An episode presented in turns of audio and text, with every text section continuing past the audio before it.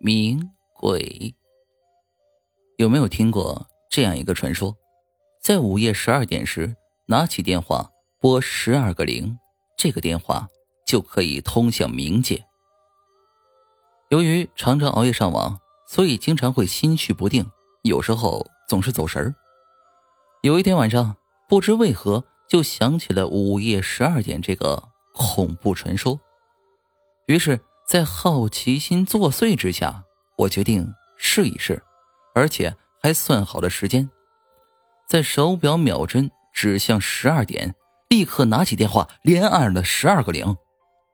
在一阵让人心惊肉跳的拨号音过后，电话那头竟然真的传来了一个女孩子的声音，而且她还用一种冰冷的声音告诉我一个惊人的事实，让我的心情久久不能平静。他说：“没有这个号码，请查询后再拨。”虽然这个结果非常真实，也不恐怖。不过，吸引我这么做的原因却是让人很难回味的。本来以为这个事情就到此结束了，没有想到的是，我竟然在第二天又愚蠢的在午夜十二点用电话连按十二个零。这一次，电话那头传来的已经不是头一天那样的回答了。如果。当时想起那天是阴历的七月半，是鬼节，打死我我也不会去连按十二个零的。然而，一切都已经来不及了。二零二零年阴历七月十五，本来这一天很平常，我像平常一样在网上玩游戏，玩到很晚，看看电脑屏幕显示的时间已经是午夜。十一点五十九分，于是想起前一天晚上那次好笑的经历，笑自己当时竟然紧张的手心出汗，笑自己听到电话那头传来的女孩声，心跳加速，最终只听到遇到空号后的自动回音。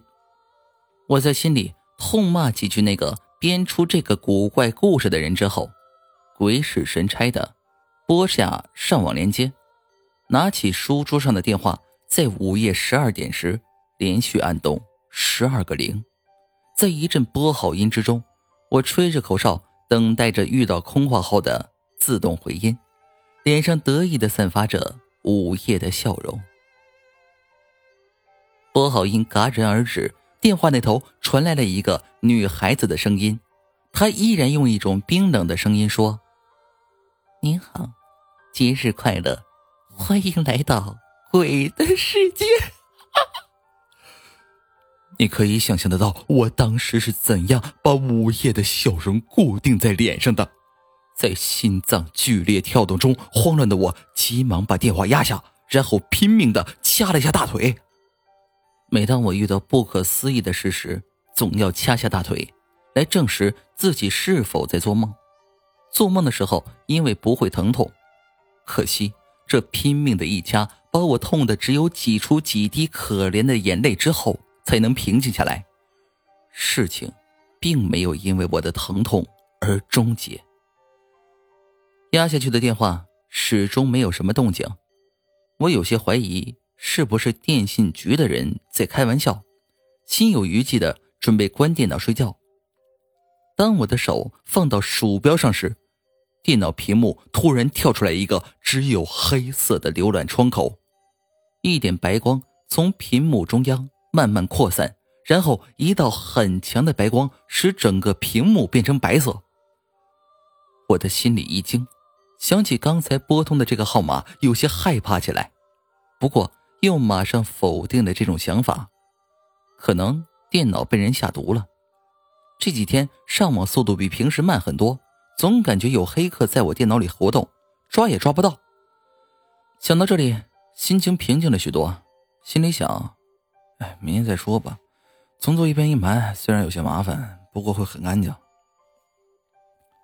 看着白色的电脑屏幕，知道想正常关机是不可能了，于是就伸手把插座的插头拔了下来。然而，电脑屏幕还亮着。再看主机，主机的硬盘灯也在飞速的闪亮。我瞪大眼睛看着被拔下电源插头的插座。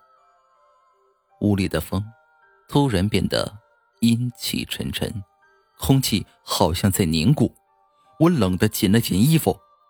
电脑的屏幕上有黑色在旋转，越来越快，最后出现标准的 IE 浏览器界面，地址栏赫然写着血红的两个字：“冥冥界。”我当时被吓得瘫软在座位上，已经失去了恐惧的感觉，大脑中一片空白，只是木木的盯着页面，看到很多鲜红的东西从黑色的页面顶端向下流，流到页面中央后慢慢汇集，最后形成几个鲜红的大字：“冥界，鬼世界。”鲜红的东西。流过后，所有的字继续向下流，一滴一滴的向下流，像鲜血一样刺目。对，那东西真的像鲜血一样。我当时只想立刻离开书房，于是把座位向后移动，准备起身逃脱。冥界页面就在这时突然变动，冥界鬼世界五个鲜红的字体突然放大，占据整个页面。而“鬼”字的一撇突然发出白光，变成一个人头骷髅。鬼字的弯钩里突然钻出一个长发掩面的人头，人头往外钻，慢慢的带出白色衣服的人身。我此时已经从麻木中惊醒过来，整个身躯里都充满了恐惧，想要逃的念头让我迅速站起来。就在这时。鬼子里钻出的长发人突然抬起头，我看到了一张鲜血流动的脸，还有脸上冰冷的看我的眼睛，以及露出邪恶笑容的嘴角。长发人突然从电脑里伸出上半身和白森森没有肉的枯骨双手，压住我的双肩，把我一点一点压回座位上。我惊恐的瞪着双眼。我的脸肯定像一张白纸，心跳的速度反而渐渐慢下来。长发人带着森森冷气，在我耳边轻轻说道：“小伙子，不要怕，恭喜你拨通午夜十二点热线，我是冥界主页的鬼使，带你去浏览冥界。”跟我来吧！说完后，长发人嘿嘿的冷笑，缩回电脑中，然后一根红色的舌头向我伸了过来。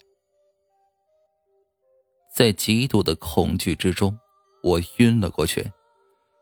第二天，我醒来过后才想起来，那天是阴历七月十五，俗称七月半，就是鬼节。